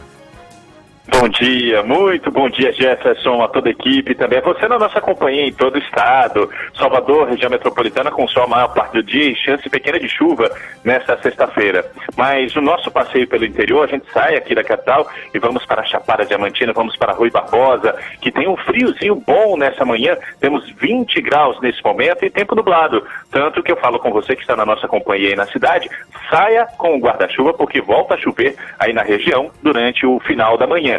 O tempo fica firme à tarde, com os termômetros chegando a marcar 31 graus. O fim de semana terá chuvas rápidas no sábado e um pouco mais fortes no domingo, aí em toda a região onde está a nossa Rui Barbosa, na Chapada Diamantina. Daí, dessa região fantástica, vamos para o extremo sul, para a nossa Teixeira de Freitas, que tem 21 graus nesse momento. Chove na região e só à tarde o tempo fica firme. No sábado e no domingo, a chuva só deve aparecer com mais força no início da tarde. A máxima na região não ultrapassa os 28 graus. Procurando um ar-condicionado econômico, conheça o split inverter da Midea que você encontra na Frigelar. Quem entende de ar-condicionado, escolhe Midea e Frigelar. frigelar.com.br. Volto contigo, professor. Obrigado, Walter. Um bom dia para você, um abraço. Agora são 8 e 6. Isso é Bahia. Apresentação: Jefferson Beltrão e Fernando Duarte. A Tarde FM. Quem ouve, gosta. A gente já falou a respeito na primeira hora do programa, mas agora também para toda a Bahia chega a 18 o número de praias em todo o estado atingidas pelas manchas de óleo, isso em sete municípios. O caso mais recente foi na praia de Vilas do Atlântico, em Lauro de Freitas. Além de Lauro de Freitas, essas manchas já chegaram a Camaçari, Mata de São João, Entre Rios, Esplanada, Conde e Jandaíra. De todas as localidades afetadas, a praia de Guarajuba, em Camaçari, é a que tem o pior estado. Esse impacto ambiental e manchas de óleo que ainda não tomaram a repercussão que deveria tomar são tema do comentário político de Fernando Duarte. Isso é Bahia. Política. A Tarde FM. Estamos diante de talvez o maior desastre do litoral, desastre ambiental do litoral brasileiro e infelizmente essa tragédia ainda não tomou a proporção devida, principalmente na imprensa do, da região sudeste, que é onde fica os principais veículos de comunicação do estado, como do estado não, desculpa, do Brasil. Como a imprensa ainda não tomou partido, como acontece com outras tragédias, como aconteceu com Brumadinho, como aconteceu com Mariana, como aconteceu inclusive até muito recentemente com os incêndios na floresta amazônica, isso ainda não tem a repercussão devida. Diversas praias do litoral nordestino já foram afetadas por essas manchas de óleo que acabam, é, a, além de destruir aquela região do ponto de vista ambiental, tem consequências na economia através do turismo, tem consequências no ecossistema. A gente viu a quantidade de tartarugas e outros animais que foram diretamente afetados por essas benditas manchas de óleo e infelizmente a gente ainda não tem um resultado prático, uma solução prática para esse problema. O governo, inclusive, até não chegou a um denominador comum. O presidente da República, Jair Bolsonaro, em um primeiro momento, preferiu culpar a Venezuela, preferiu procurar culpados fora do Brasil. Inclusive, ele chegou a dizer que não era problema, não era responsabilidade do Brasil lidar com o problema das manchas de óleo. Porém, a partir do momento que o litoral brasileiro passou a ser afetado por essas manchas de óleo, passou a ser sim um problema do Brasil. Então, agora tem um processo de remoção. Infelizmente, esse óleo não vai ser completamente removido, principalmente aquele que já está nas, na areia, na, nas rochas ali, nos arrecifes, ali naquela região mais próxima da praia.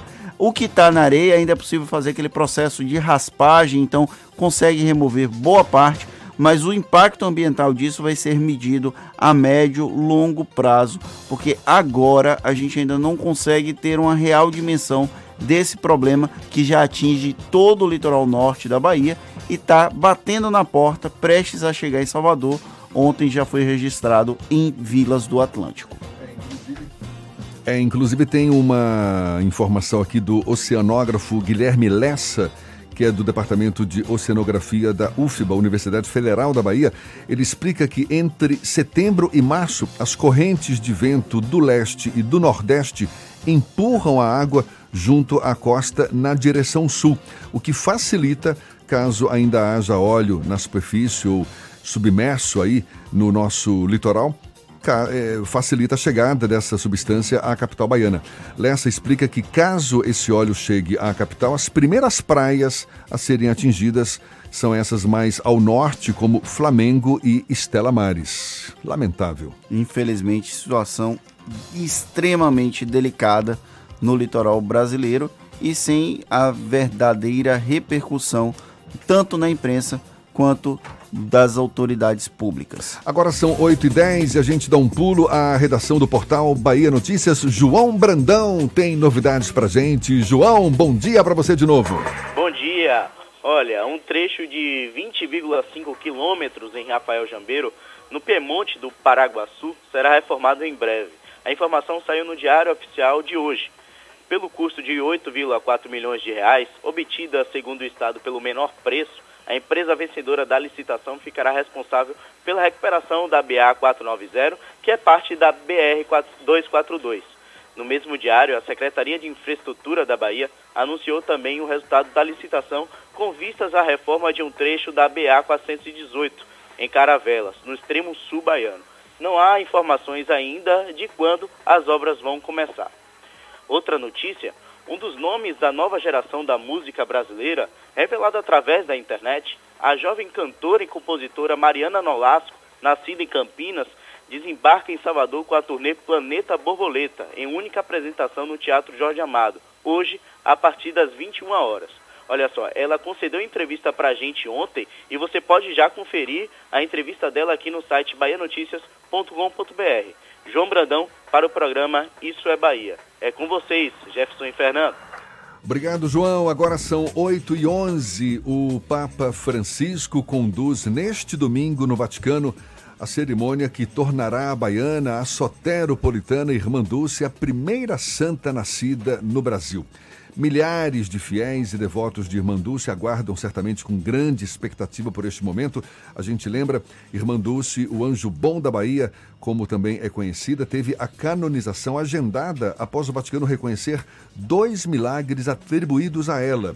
Ao final da cerimônia, ela passará a ser chamada de Santa Dulce dos Pobres. Tem mais ou menos uns 20 dias, foi lançado em Salvador o livro Irmã Dulce, a Santa dos Pobres, em que o jornalista Graciliano Rocha conta a história da Beata. O jornalista Graciliano Rocha é quem conversa agora com a gente. Bom dia, Graciliano. Bom, bom dia, Jefferson. Bom dia, Fernando. Um prazer imenso falar com a, com a Tarde FM, com, a, com, a, com as emissoras aí que transmitem o sinal, que levam o sinal da, de vocês para toda a Bahia. Um, um prazer, um prazer e um privilégio estar aqui. Satisfação toda nossa. Muito obrigado por aceitar esse nosso convite. A gente sabe que você entrevistou mais de 100 pessoas, pesquisou documentos no Brasil, na Itália, nos Estados Unidos para levantar essas informações a respeito de Irmã Dulce. Qual foi a sua maior dificuldade para constituir essa história, esse resgate de quem foi Irmã Dulce, Graciliano? A maior, a maior dificuldade, eu acho, eu acho que não foi nem a questão do trabalho em si. É uma, obviamente, como você mencionou, uma coisa, uma coisa tipo uma pesquisa que levou muito tempo, envolveu, envolveu apuração em muitos lugares, entrevistei muita gente, mas a maior dificuldade que eu tinha, viu, era, era, o, o, o, era uma coisa interna minha. Eu tinha um, um pouco de medo de não estar tá, não tá à altura da, da grandeza, da vida espetacular que teve a Irmã Dulce. Então eu tinha muito medo de, de acertar o tom, eu tinha, tinha muita preocupação com acertar o tom, o tom adequado, que pudesse explicar não só a, a, a religiosa que foi a Irmã Dulce, a empreendedora que fundou hospitais, orfanatos, mas, sobretudo, quem era a Irmã Dulce na vida privada. Porque a biografia, ela tem que contar os feitos da pessoa, é, é, tipo, como é que foi a vida da pessoa, mas tem que contar também alguns aspectos. Ah, como é que ela se comportava em ocasiões privadas, como é que ela se comportava, o que, que irritava ela, o que, que alegrava ela, é, como é que ela era, o que, que ela gostava de comer, o que, que ela não gostava. Então o livro traz isso tudo. Essas mais, essas mais de 100 pessoas que você é, ouviu, pessoas próximas à Irmã Dulce ou não necessariamente? Ah, não, a maioria sim, a maioria é gente que conviveu com ela em diferentes momentos da vida, seja família, sejam amigos, empresários que a financiaram, políticos com quem ela, ela se relacionou ao longo da vida. É, muita gente, por exemplo, uma coisa muito importante foi explicar como é que foi possível é, tipo, o Hospital Santo Antônio, que surgiu a partir de um galinheiro em 1949, ele ter sido ampliado para 150 leitos em 1960, depois dobrar de tamanho em 1970 com 300 leitos, e depois mais que dobrar em 1983 com mais de 800 leitos. Como é que funcionava a vida no hospital? Como é que era esse hospital? Então, essas são, então, então assim, as entrevistas, as pessoas entrevistadas, elas abrangem é, de tudo, desde a, desde a, de pessoas que, que convivem. Eu, eu encontrei, por exemplo, uma das entrevistadas era uma senhora chamada Olga Braga dos Santos. Essa senhora tinha nove anos de idade quando a irmã Dulce chegou no convento do Carmo, em São Cristóvão, em 1933.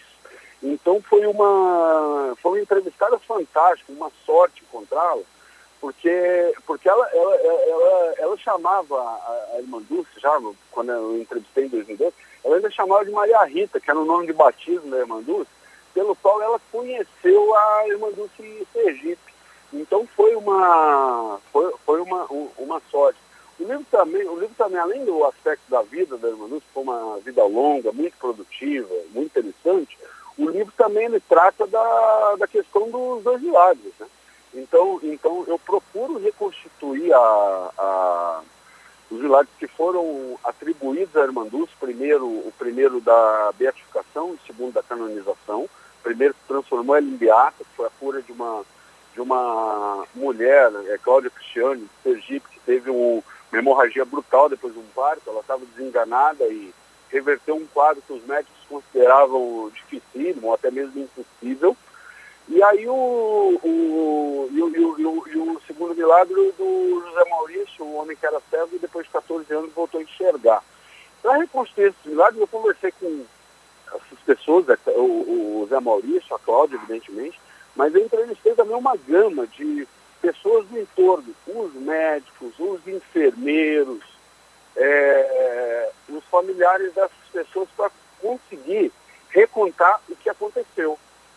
Graciliano, como foi que surgiu? Graciliano, como foi que surgiu o seu interesse por Irmã Dulce?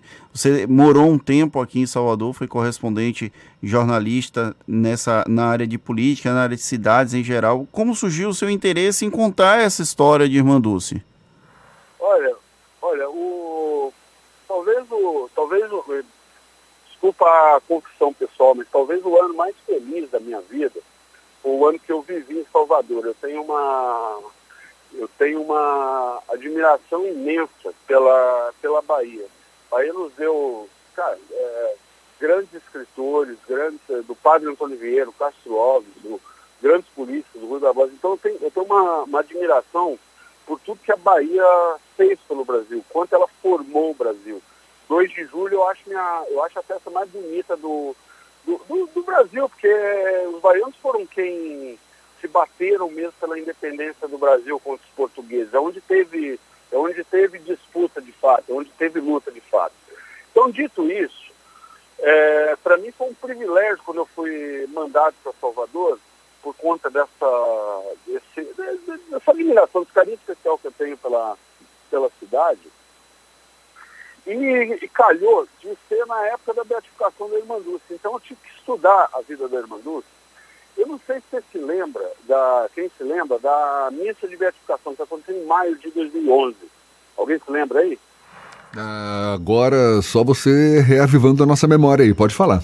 A missa, de, missa de beatificação foi uma missa no Parque de Exposições ali, que juntou 70 mil pessoas. Que juntou 70 mil pessoas. Então tinha gente ali, foi quando a Irmã Dulce foi declarada beata, tinha gente ali, pobre, rica. Tinha gente católica, tinha gente evangélica, o povo de santo, é, gente sem religião nenhuma que ficou durante muitas horas esperando o começo da, da missa debaixo de chuva. Choveu muito naquele dia, as pessoas continuavam chegando, uma multidão impressionante, elas não arredavam o pé. Então foi aquele dia, aquele dia que, que, que eu entendi, assim, na prática, olhando, qual era a importância do legado da Irmandice para Salvador, porque tanta gente tão diferente fazia questão de esperar horas debaixo de chuva para homenagear, para homenagear a Irmandice. Então foi ali que eu tomei a decisão de escrever esse livro. Pois é, a e gente... Eu pensei, no, no, no começo eu pensei que ia levar um ano, dois anos, mas a vida dela foi uma vida muito complexa, muito, muito é, cheia de detalhes e acabou, e acabou tomando oito anos da minha vida esse trabalho. Exatamente. Para fazer direito, né? Você inicialmente pensava em escrever em um ano, acabou levando oito anos para concluir esse livro. A gente está conversando aqui com o jornalista Graciliano Rocha, autor do livro Irmã Dulce, a Santa dos Pobres.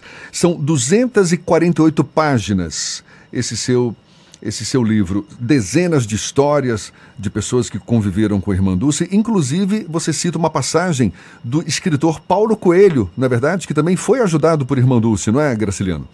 E, exatamente. Paulo Coelho, Paulo Coelho deu um depoimento para mim, o depoimento dele é uma, é uma história emocionante.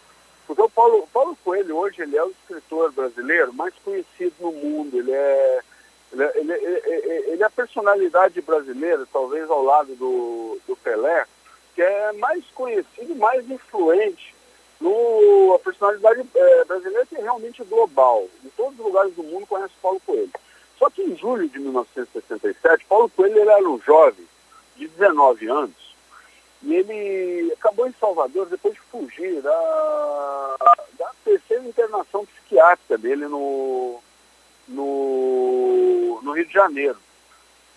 E ele chegou em Salvador e ele não tinha problema de saúde mental nenhum. Na verdade, foi uma internação tipo, errada. Que os pais dele achavam que ele era muito rebelde e, e acabaram mandando ele para o hospital psiquiátrico, mas por, por, erro mesmo, não foi nem por maldade, né? nem para dizer que foi por maldade, nada disso. E o, o Paulo Coelho chegou em Salvador em julho de 67, junto com um amigo dele que também tinha fugido lá do Hospital Psiquiátrico no Rio, é, chegaram, é, depois de vários dias de viagem, tinham passado por Aracaju, eles chegaram sem um tostão no bolso. Chegaram passando fome, literalmente passando fome. O Paulo Coelho me contou isso. E o, o, fato dele, o fato dele dele estar ali naquela situação de desespero, a rodoviária de Salvador era ali na, nas Sete Portas antigamente, ele desembarcou ali, e, e assim, nessa situação desesperada. E aí perguntaram para ele, assim, e aí ele perguntou para alguém, gente, eu estou passando fome. Alguém falou, alguma, alguma alma caridosa falou para ele, olha, tem uma freira, sabe, de Roma, que ela costuma ajudar as pessoas, por que você não vai procurar ela? Aí ele foi, foi andando a pé das sete portas até o, até o Largo de Roma, até o Largo de Roma, e chegou lá, deu com uma fila de gente que ia pedir ajuda para a irmã Dulce. Era uma fila que formava todos os dias ali no, do lado do convento dela, perto do hospital. E ele entrou naquela fila, as pessoas eram muito pobres, miseráveis. Ele entrou naquela fila, esperou, bastante fila grande.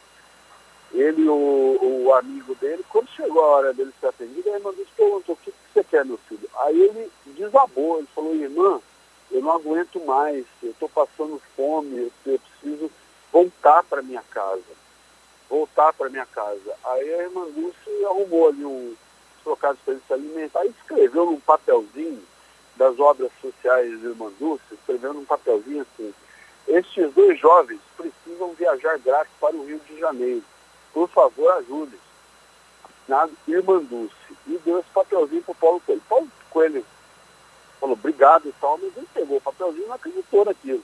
Ele falou, olha, pô, enganou, a freira me enganou, onde que isso aí vai ser aceito?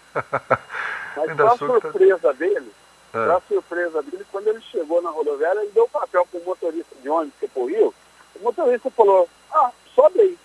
Então o Paulo, Coelho, o Paulo Coelho ele se emociona muito quando ele conta essa história. Ah, imagino. Quando ele conta essa história. E aí ele, ele, ele, ele falou para o meu livro que a irmã fez dois milagres para ele aquele dia. É, matar a fome e permitir a volta do filho pródigo. É bonito, não é? Muito bonito. Graciliano, de todas as histórias que você acompanhou, tem algo que você ainda não colocou no livro? Você pretende ampliar essa obra no futuro? É uma obra completamente acabada? Como é que você pensa enquanto obra para contar um pouco mais sobre Irmã Dulce? Olha, muita, muitas boas histórias, elas acabaram de ficar ficando de fora do livro por causa do tamanho eu não queria tornar o livro um livro tipo assim interessante só para especialistas, para meia dúzia de pessoas. Então eu tive uma preocupação, na verdade, do livro em ser um livro tipo é, fácil de ler, gostoso de ler, sem, sem usar um linguajar é, complicado ou afetado, porque o importante para mim é que mais e mais pessoas conheçam em detalhe o que, que foi a vida espetacular do Dulce não sei, muitas coisas ficaram de fora. Eu, eu nem, nem, pensei nisso ainda. Se no futuro a, se no futuro, se no futuro isso pode voltar ou a ser ampliado ou a virar um outro livro. Eu espero, eu espero também que mais pessoas dediquem o tempo delas, a inteligência delas, a pesquisar e escrever sobre a Armandus também. É, é, é, eu acho que eu, eu, eu, acho que o, o livro ele, ele, é, ele, ele tenta ser uma reconstituição, é, bastante honesta intelectualmente, bastante bem pesquisada, que foi a vida dela.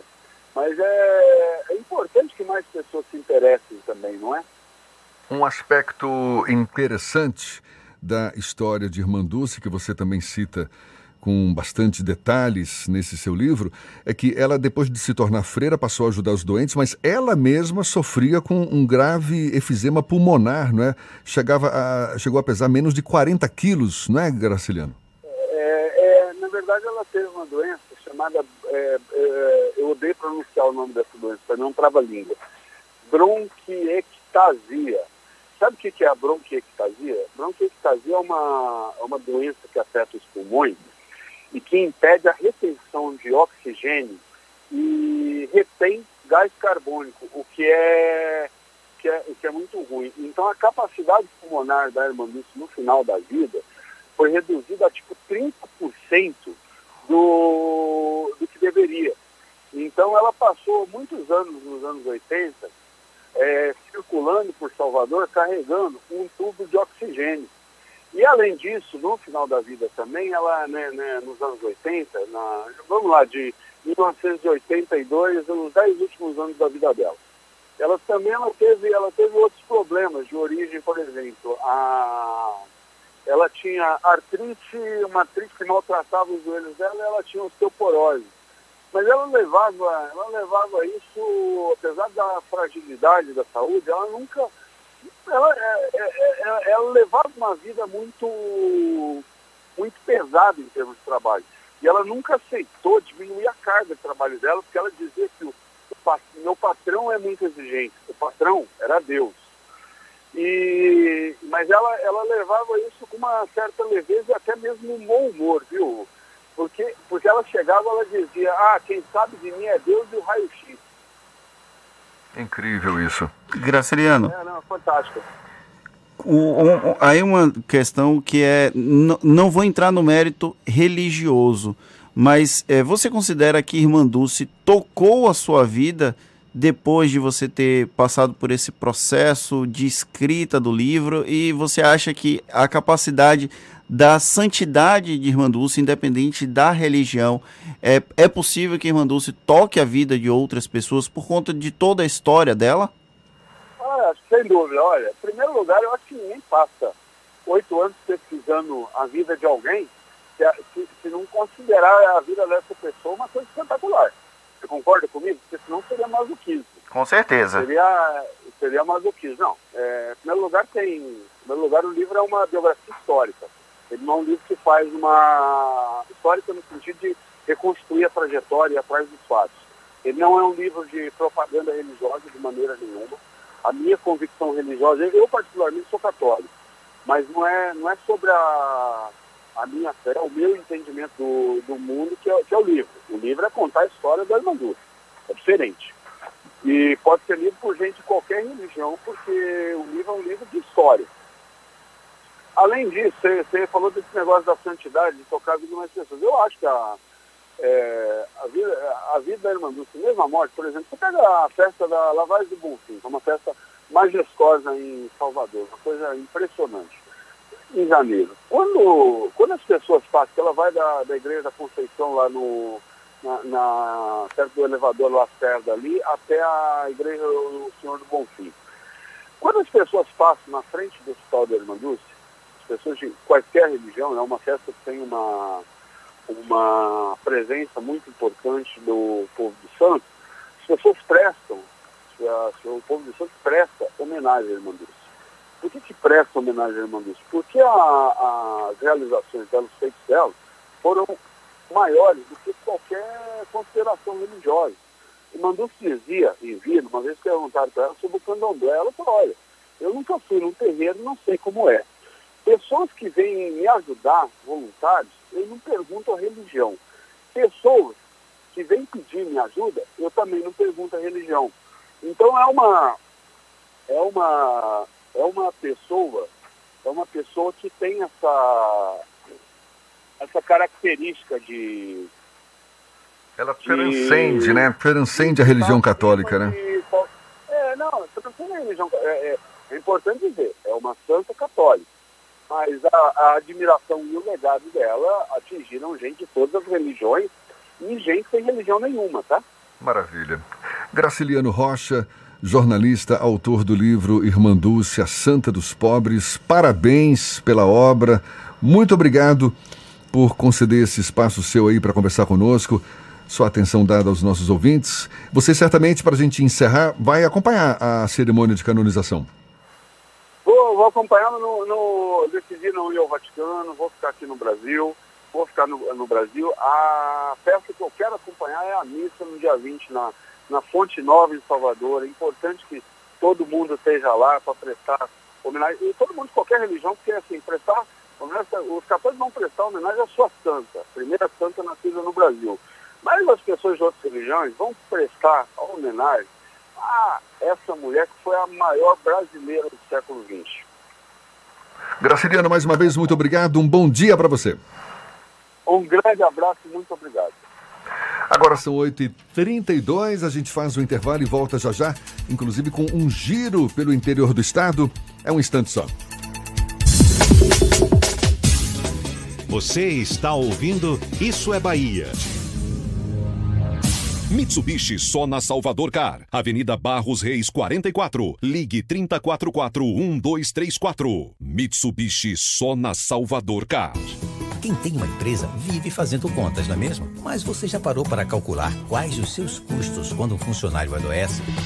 É, funcionários saudáveis rendem mais, se afastam menos e garantem muito mais produtividade para o seu negócio. Por isso, com o SESI Saúde, você conta com soluções na prevenção de doenças e promoção de um ambiente de trabalho mais saudável e produtivo. Acesse sesesaudeba.com.br e descubra que SESI Saúde, saúde é com SESI. No futuro, assistentes virtuais farão as tarefas do dia a dia. Senhas do futuro. Nem dígito, nem dígito. E aí, cansou do jornal? Ah, esse futuro não existe. O quê? Esse futuro não vai existir. Não é o futuro. Isso já é o presente mesmo. Quem é Bradesco já tá no futuro. Usa o autoatendimento para comprar dólar e euro, deposita dinheiro na conta na hora e ainda deposita cheque direto pelo app. Experimente o futuro com o Bradesco. Não tem jeito. Obra atrapalha mesmo. Até para você me ouvir fica complicado. Mas quando as obras terminam, ficam os benefícios. Então, se você passa por algumas das muitas obras que a prefeitura está fazendo, como o BRT e a urbanização da Avenida 7, do Curuzu, de Ondina e de São Cristóvão, contamos com sua compreensão. Estamos trabalhando para melhorar nossa cidade. Prefeitura de Salvador.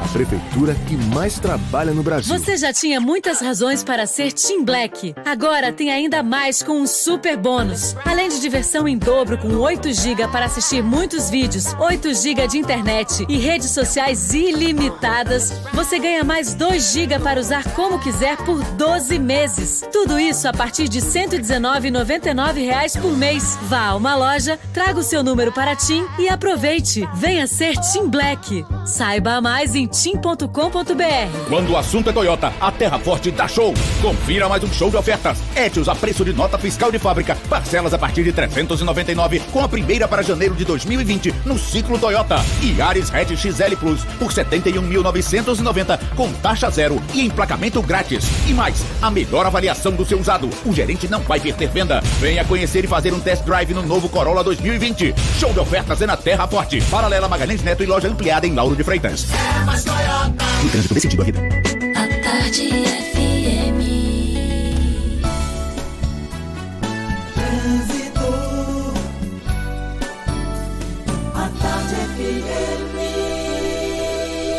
Oferecimento: Monobloco, o pneu mais barato da Bahia. 0800 111 7080. Link dedicado e radiocomunicação é com a Softcomp. Chance única Bahia VIP Veículos. O carro ideal com parcelas ideais para você. Saúde é com o SESI. Acesse www.sesesaudeba.com.br. A gente faz mais um sobrevoo por Salvador. Lucas Barbosa, com uma vista privilegiada, é quem tem as notícias pra gente. Lucas. Pode deixar, Jefferson. Estamos aqui sobrevoando a Via Expressa. Continua a dificuldade para o motorista que está indo para a Cidade Baixa. Apesar de haver um pouquinho de retenção na Avenida Bonocô, você saindo agora do acesso norte, vá pela Bonocô mesmo para o centro de Salvador ou para a Cidade Baixa, você vai ganhar tempo fazendo esse percurso. Avenida Paralela, desde o Imbuí, está com trânsito muito complicado. Para você se aproximar do centro de Salvador, vale a pena utilizar a Orla. Agora, você que já está pela Avenida Paralela, o movimento que você pode fazer para fugir desse engarrafamento e conseguir chegar a Pituba com tranquilidade é descer pela Avenida Jorge Amado. Você pega ali aqueles viadutos do Imbuí e passa pela Jorge Amado, desce na Boca do Rio, da Boca do Rio para frente, o trânsito na Orla está bem tranquilo. Agora, se você já está na, nesse engarrafamento entre o Imbuí e a Lipe, você pode pegar o viaduto Nelson Daia, passar pela Avenida Tancredo Neves, pela Magalhães Neto e acessar a Pituba lá pelo início da Avenida Manuel Dias da Silva. Dessa forma, você evita o afunilamento ali na ACM Caminho das Árvores, afunilamento causado pelas obras que acontecem na região. Descobriu o melhor caminho? Agora descubra o óleo ideal para o seu carro em qualoleo-do-meu-carro.com.br. Seu carro já fez muito por você. Retribua com Shell Helix, o óleo da Shell. Contigo, Jefferson. Obrigado, Lucas. A Tarde FM de carona com quem ouve e gosta. Voltamos a apresentar Isso é Bahia. Um papo claro e objetivo sobre os acontecimentos mais importantes do dia. Agora, 22 minutos para as 9 horas e vamos começar o nosso giro pelo interior do estado, indo primeiro para Itaberaba. Sérgio Mascarenhas, da Baiana FM, é quem conversa conosco. Bom dia, Sérgio! Bom dia, meu querido Jefferson Beltrão, Fernando Duarte. Aqui em Itaberaba, Jefferson termina hoje a Feira Cidadã realizada pela Secretaria de Saúde do Estado em parceria com as voluntárias sociais da Bahia. Estão sendo oferecidos exames de mamografia preventivo, consultas com oftalmologistas, rastreio para cirurgia de catarata, serviços de odontologia com prótese dentária, além de exames de imagem como eletrocardiograma, ultrassonografia e raio-x. Além disso, o TRE, em função do baixo comparecimento para a realização do recadastramento biométrico, abriu, em parceria com a Prefeitura Municipal de Itaberaba e o Governo do Estado, mais dois postos de atendimento ao eleitor que estão funcionando no Ponto Cidadão, na Praça do Coqueiro, no centro, com agendamentos disponíveis desde ontem. Na 42ª Zona Eleitoral, o recadastramento biométrico será realizado até o dia 18 de fevereiro de 2020. Quem não fizer, terá o título cancelado. Essa é a minha informação de hoje. Eu volto aos estúdios do Issa Bahia em Salvador. Jefferson Beltrão e Fernando Duarte, um abraço, bom fim de semana. Obrigado, Sérgio. Bom fim de semana para você também. Agora, 21 minutos para as 9 na tarde FM. E o governo do estado acionou o Ministério Público Estadual para investigar e adotar medidas sobre os recentes ataques criminosos em Salvador e em algumas cidades do interior. O governador que adiou sua viagem a Roma, ele ainda permanece em Salvador para acompanhar a. Ele iria acompanhar a canonização de Irmã Dulce ainda não decidiu se vai ou não. Ele está acompanhando e combatendo as ações criminosas lideradas por um movimento político partidário. Pois é, sobre essa greve de um grupo de policiais militares de Salvador terminou sem acordo a reunião entre deputados para acabar com essa paralisação que já chega a quatro dias. Esse encontro foi realizado na Assembleia Legislativa da Bahia e acabou após o deputado estadual e presidente da Associação dos Policiais e Bombeiros do Estado, soldado Prisco, do PSC, abandonar a sala em protesto foi para lá dizendo que ia fazer uma negociação com o governo, mas a reunião foi convocada não para essa negociação, mas sim para receber as reivindicações da categoria, tanto que tinha uma representante do governo do estado, a secretária de Relações Institucionais, enfim. Entre as reivindicações da categoria estão melhorias do Plan Serve, cumprimento do acordo de 2014, isenção de ICMS para aquisição de arma de fogo, entre outras questões. E o feriado de Nossa Senhora Aparecida conta com operação especial de transportes em Salvador. O que está acontecendo? Amanhã tem feriado e feriado tem muita demanda no ferryboat e também na rodoviária. Na rodoviária da capital baiana estão disponíveis 100 horários extras pelas empresas de ônibus. Já o sistema ferryboat vai operar com seis embarcações dentro dos horários regulares, de hora em hora, e nos períodos de maior fluxo está prevista a realização de viagens a cada meia hora. Agora, 8h40 na tarde FM, a gente dá mais um pulo até o interior do estado. Maurício Dias fala diretamente de Jacobina, ele que é da Serrana Líder FM, mais uma das nossas parceiras. Bom dia, Maurício. Bom dia, bom dia Jefferson, bom dia Fernando e bom dia colegas da rede. Vamos começar com problemas nas estradas da região. É cada vez maior a insatisfação de motoristas que trafegam pela BA-131, no trecho de 90 quilômetros que liga Jacobina aos municípios de Caen, Saúde, Pindabaçu e Antônio Gonçalves, da região norte do estado. A estrada encontra-se completamente esburacada, sem acostamento, sem sinalização e tomada por arbustos que crescem nas laterais da rodovia, expondo ao perigo todos que fazem uso da referida rodovia.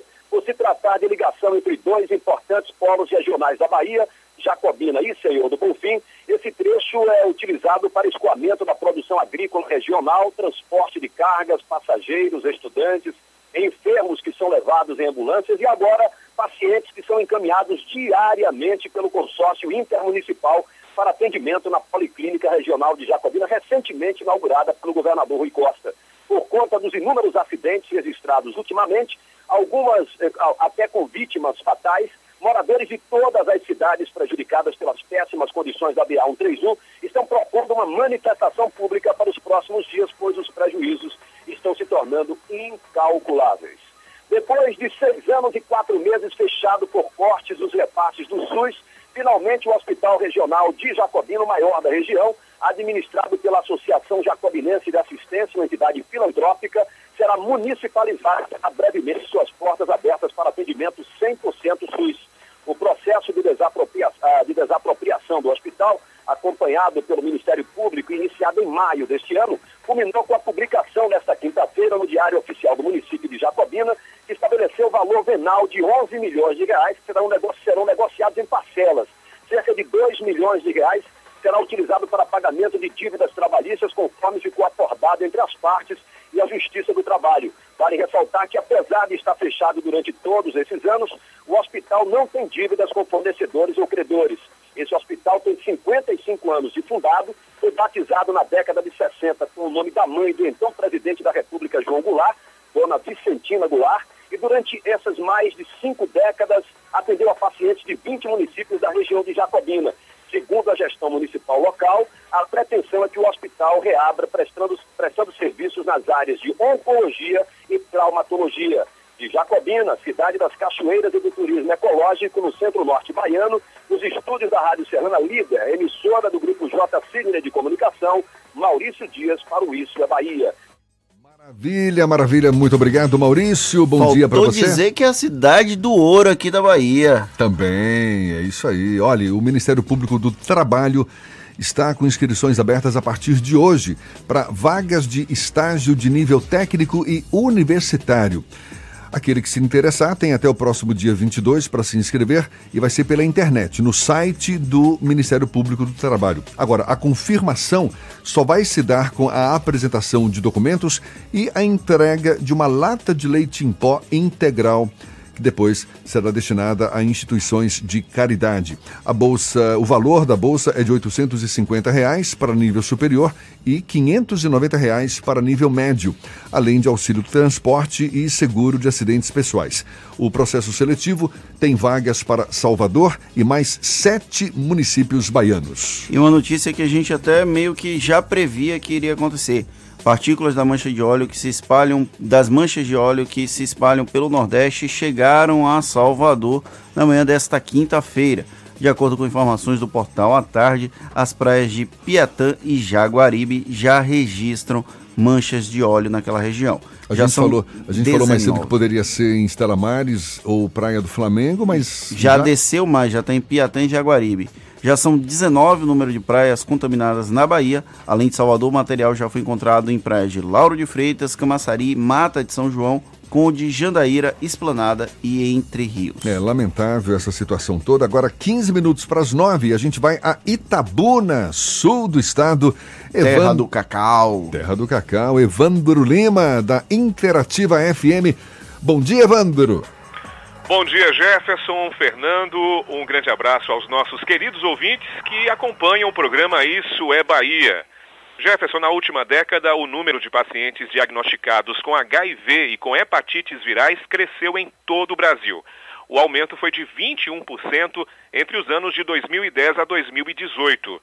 No sul da Bahia, aqui em Itabuna, para ajudar no fortalecimento do combate a essas doenças, o Grupo de Apoio à Prevenção da AIDS, o GAPA, vai realizar o primeiro encontro nordestino de prevenção do HIV e hepatites virais.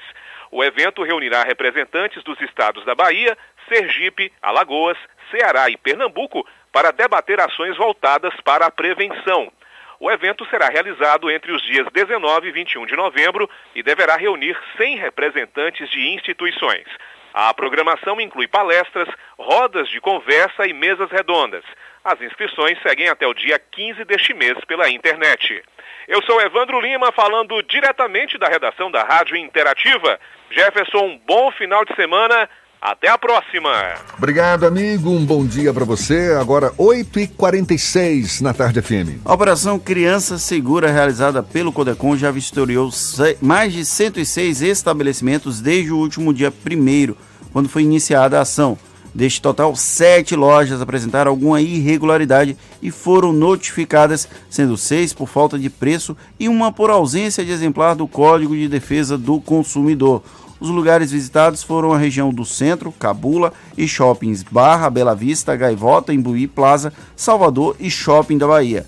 Na operação aqui em Salvador, que segue até hoje, Os agentes verificam se as lojas respeitam as normas do Código de Defesa do Consumidor. E os moradores de Vitória da Conquista, no sudoeste do estado, vão contar a partir de hoje com um novo saque.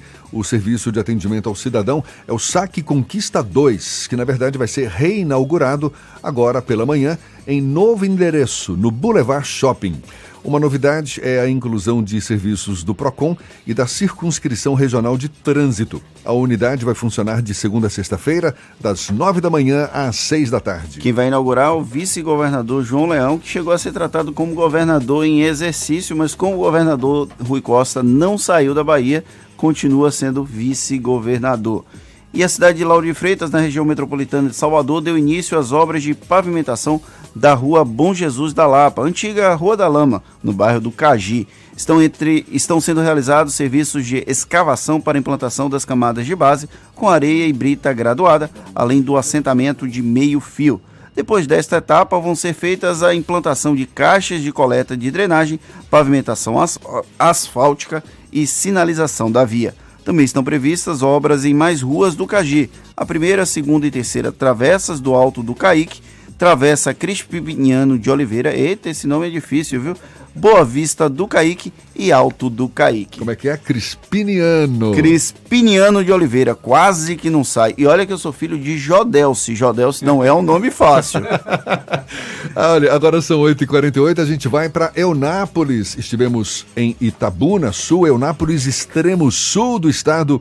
Washington Teixeira, da Ativa FM. Bom dia, Washington. Bom dia, Jefferson Beltrão. Bom dia, Fernando. Bom dia, Bahia.